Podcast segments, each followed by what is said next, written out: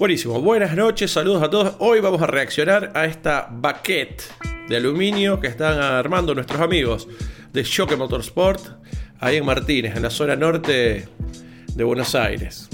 Una baquette histórica porque es la última carrocería que construyó el ya desaparecido Pini, el constructor de autos oriundo de Arrecifes, gran amigo y personaje del mundo del automovilismo desaparecido dramáticamente hace poco tiempo atrás. Así que bueno, una baquette con motor Nash tremenda, hermosa, una carrocería artesanal, insisto, que construyó Pini y que nuestros amigos ahí en Martínez, Luis y todo su equipo están armando con la calidad que nos tienen acostumbrado y con una mecánica tremenda. Le están metiendo una ferretería al motor, a la caja, a la transmisión, prácticamente a todo.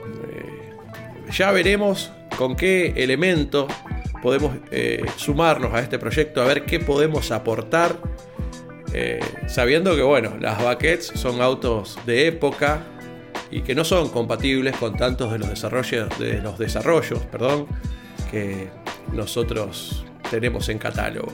Así que bueno, insisto, ya veremos, ya lo estoy llamando a Luisito para ver con qué nos podemos sumar. Eh, al armado de esta baquette que va a estar tremenda.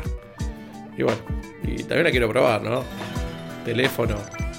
Teléfono ahí para Jockey Motorsport. Quiero una vuelta al volante. Bueno, abrazo, espero que les haya gustado esta reacción a esta publicación de la baquette de Jockey.